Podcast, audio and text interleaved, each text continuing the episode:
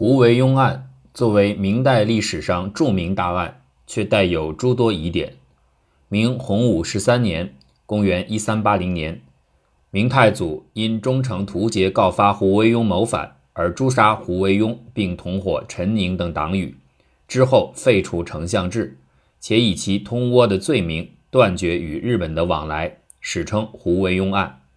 但是，胡惟庸的罪名究竟是擅权执党？还是意图谋反？胡惟庸究竟有没有通倭？更有甚者，晚明史家或谓告发胡惟庸者，并非忠诚图节，而是当时镇守西华门的太监云奇。云奇者何人也？为何不见于正史中？尽管胡案疑云重重，却带给了嘉靖以来的世人评论时政时的方便凭借。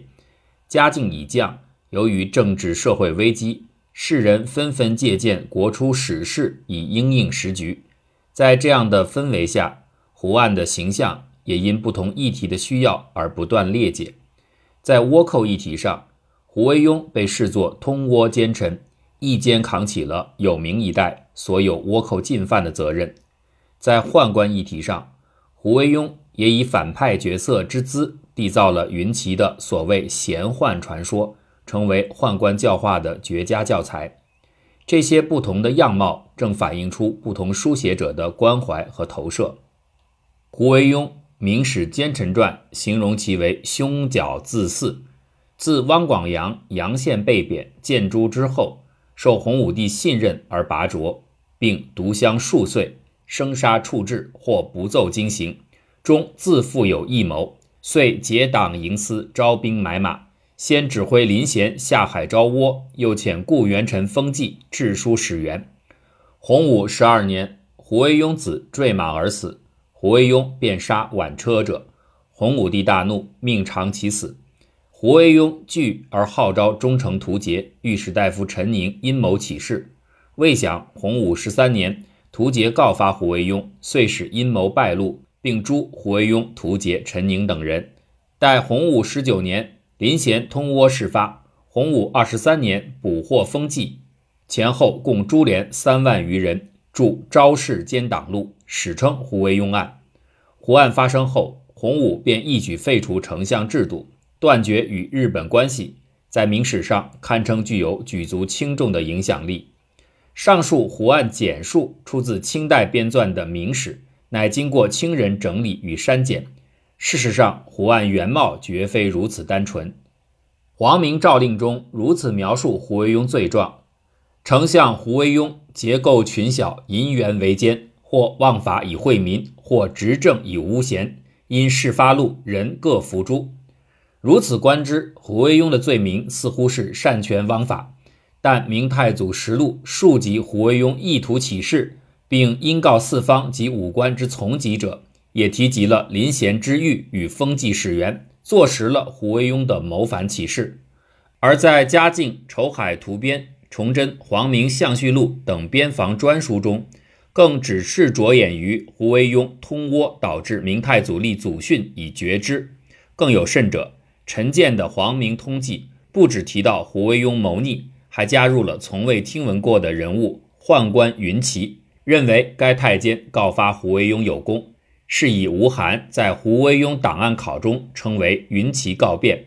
从擅权枉法、谋反起事到云奇告变，可以看出胡惟庸本案疑点不少，多处史料间相互敌伍。一九三四年，吴晗就针对胡惟庸案的真实性发表了《胡惟庸档案考》一文。吴晗考证胡惟庸案中云奇告变、如窑藏主贡帛、封记始源等各种疑狱。认定胡惟庸通倭通鲁之虚假，由此，吴晗以胡惟庸案是明太祖为了诛杀功臣以及掩饰日明关系失败而兴起大狱作结。全文论点着重在胡惟庸案的疑狱考验，分析各处疑点不合理性，并以此导引出胡案是为了明太祖株连功臣而捏造的大狱。一九三四年。吴晗尚且将胡惟庸案定调为政治斗争，陈悟桐更指出，到一九六二年、一九六五年，吴晗在《明史讲座·朱元璋传》中，不断将胡惟庸案重申为军权与相权的矛盾。陈梧桐针对胡惟庸案的翻案，发表了《胡惟庸档案再考》一文，对吴晗观点亦表示质疑。陈梧桐认为，胡惟庸案谋反证据确凿，而胡惟庸案的发生同样也是奠基于明代皇权与相权冲突。吴晗和陈梧桐二者皆由政治史角度出发，考察胡惟庸案在政治面效应。虽然对胡惟庸的清白与否各执一词，但同样都为胡惟庸案下了皇权相权冲突的注脚。这个注脚一出，风靡整个明史学界。后续诸多学者相继在认同皇权与相权冲突结论上进行讨论。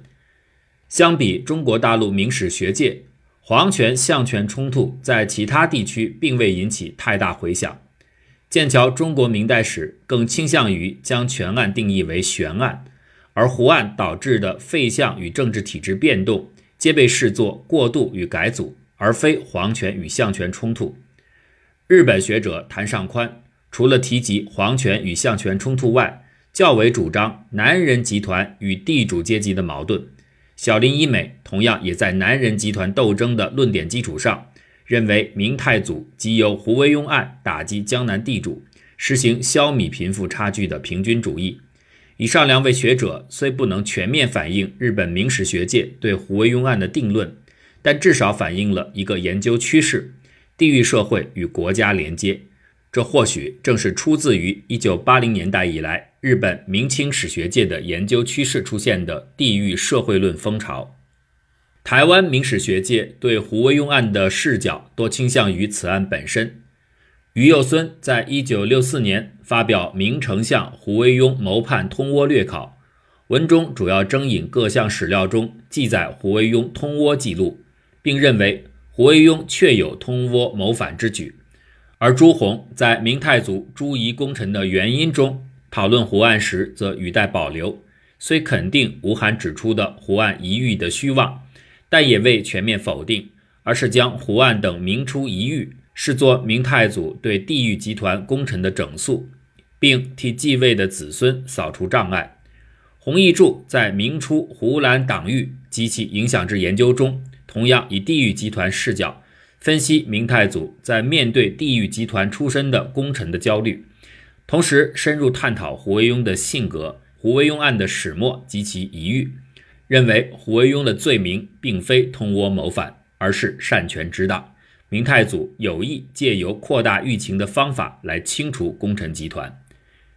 以上讨论皆是今人对胡惟庸案的再度审视，从中不难发现。其极力辨析胡案的本质及影响力，企图解决杂乱案情，还原真相，并多数导向一个共同的结论：明太祖是有意掀起胡惟庸案，以达成其政治经济目的的。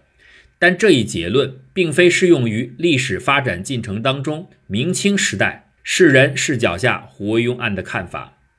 吴晗曾就明人对胡惟庸案的态度认为，明人意未深知。他是有不见于实录的，只能闭门造车，因讹传讹，所以极多矛盾的同时记载，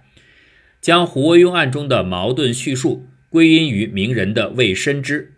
然而，过去在太多研究历史人物或事件的随时间流转时，不断提醒人们，这些历史事件的看法多样性的根本原因，大概在于其问题本身的复杂性，甚至于矛盾性，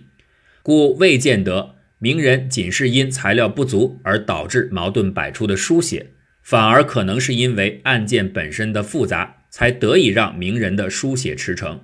此一结论当然亦适用于清人以及今人之书写。洪武初年，由于明太祖本着称臣纳贡的意图，屡屡招揽日本，但由于日本国内局势纷乱，最后在逼不得已的情况下，以胡惟庸通倭罪名。与日本断绝来往，尽管日本助逆，但明太祖主要的谴责对象以胡惟庸、林贤等人为主，并未完全责怪日本。但嘉靖之后，随着宁波事件的爆发，再加上明朝社会的沉疴疾病，导致倭患愈演愈烈，治倭成为众所瞩目的焦点。值得一提的是，不论是嘉靖朝主张护市，或是万历朝反对护市，甚至于移拒倭寇，胡惟庸通倭都会被屡屡提及，甚至进一步的被提升到嘉万倭寇的起源，承担起有明一代所有倭寇进犯的责任。与此同时，同样也就提高了明太祖绝倭的正确性。维克多在讨论二十世纪法国圣女贞德形象时，提出圣女贞德其实是功能性记忆，担负了团结、认同和赋予法国概念的功能。胡惟庸案同样也作为一种功能性记忆，提供名人仇视与明初想象的功能。一方面，名人即由胡惟庸案打击通倭官员与将领，仇拒日本；另一方面，却又以胡惟庸案为媒介，连接明初与嘉万时局。嘉万世人引用胡惟庸案时，在罪名上做了明确的选择——通倭，但相形之下，却忘了胡惟庸案的本来面貌——专权乱政。本尼迪克·安德森在研究民族主义书写时，曾经提出遗忘的必要性。即身为某国公民，势必要遗忘国族史上的悲剧或不祥事件。胡惟庸的罪名自始便具有专权乱政和通倭谋反的复合性，对于嘉万世人来说，形同双刃剑。因此，名人讨论倭患时，直接将其事实化，排除了嫌疑，无形中也就同样遗忘了胡惟庸专权乱政的形象。可见，名人在面对胡惟庸案时做了策略性移用，只截取对自己理论有利的部分，却使得胡惟庸案的形象如大江分流一般，产生了难以逆转的改变。明中叶以降，由于关闭市舶司，造成嘉靖大倭寇越演愈烈，许多士人在寻找问题根源上，重新发现了胡惟庸案。首先，针对倭寇提及胡惟庸案的主要是唐书和钱威。唐书少时留心经世略，遍历九边，再加上曾任胡宗宪幕僚，因此对实际倭情较为清楚。而钱威更是有防备倭寇的经验。从实际经验来看，正因为他们与倭寇有所接触，因此谈论胡惟庸案通倭时才能够比较心平气和。仅以联想方式看待胡惟庸通倭，并向政府表达自己缓和海禁与开市的诉求，但此种情况到了万历以后便发生转变。嘉靖大倭寇的惨烈与延续的万历倭寇，都让明人对倭寇的恐惧与不信任升级。诸如严从简、罗日炯等人，不但一口咬定明代倭寇起源于胡惟庸，而且胡惟庸成为通倭奸臣的代名词。不但可以扩大解释，也可以套用在有相似特质的人，如抗倭不利或主张封贡的官员身上。值得注意的是，此时的书写者特征和书写性质转变。清代丁炳松所编辑《善本书士藏书志》，评论严从简的《书遇周资录》，有天下九经中柔远人怀诸侯之典范。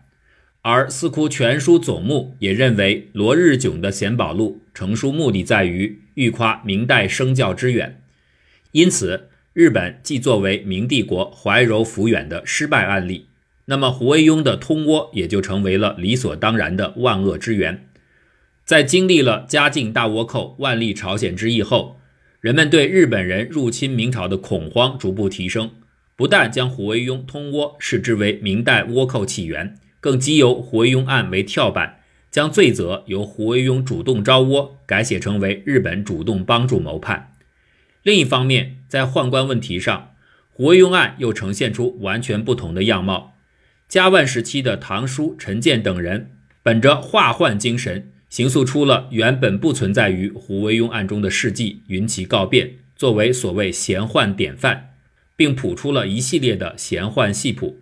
尽管到万历中期以后与宦官日益敌对，但云奇告变却未曾消失，反而逐渐与胡惟庸案融合，甚至取代了原先《明太祖实录》中的图节上变。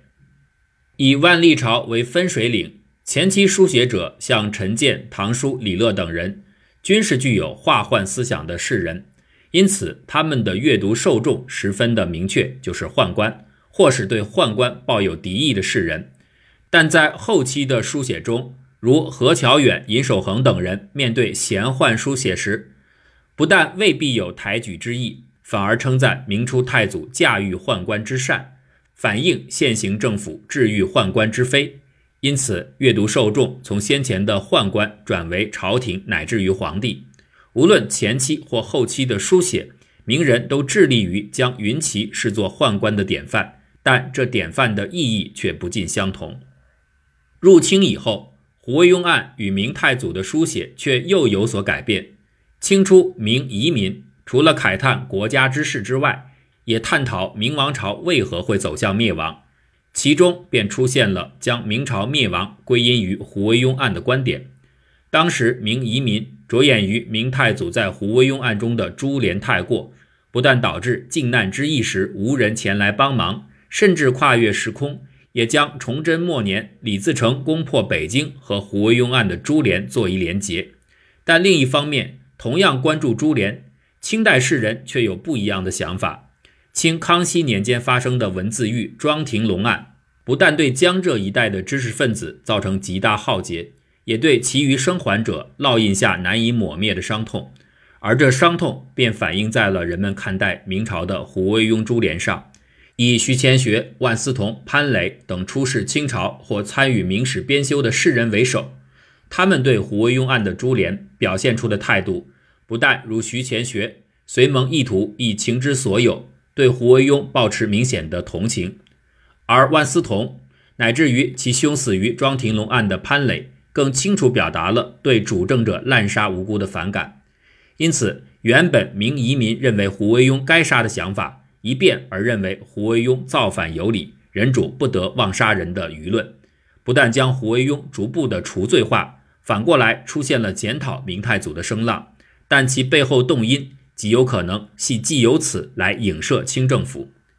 这一对比可以看出，明人对胡惟庸案的着眼点主要在倭寇和宦官，清人的着眼点则和明人完全不同，在于株连与废相。清人认为明太祖在胡兰二狱中的杀戮株连太过，甚至间接导致崇祯十七年的甲申之变，可谓明朝灭亡的远因之一。而在废相上，相比于明人屡屡称颂明太祖废相在制度上乃周万世之律，清人则几乎视之为因业废时之举，并认为重要不在于制度更变，而在于皇帝的用人为才。无论明人或清人，他们对胡惟庸案的诠释都着眼在他们各自关心的议题。胡惟庸案从来就不是单纯的历史借鉴，同时也是一种功能性记忆。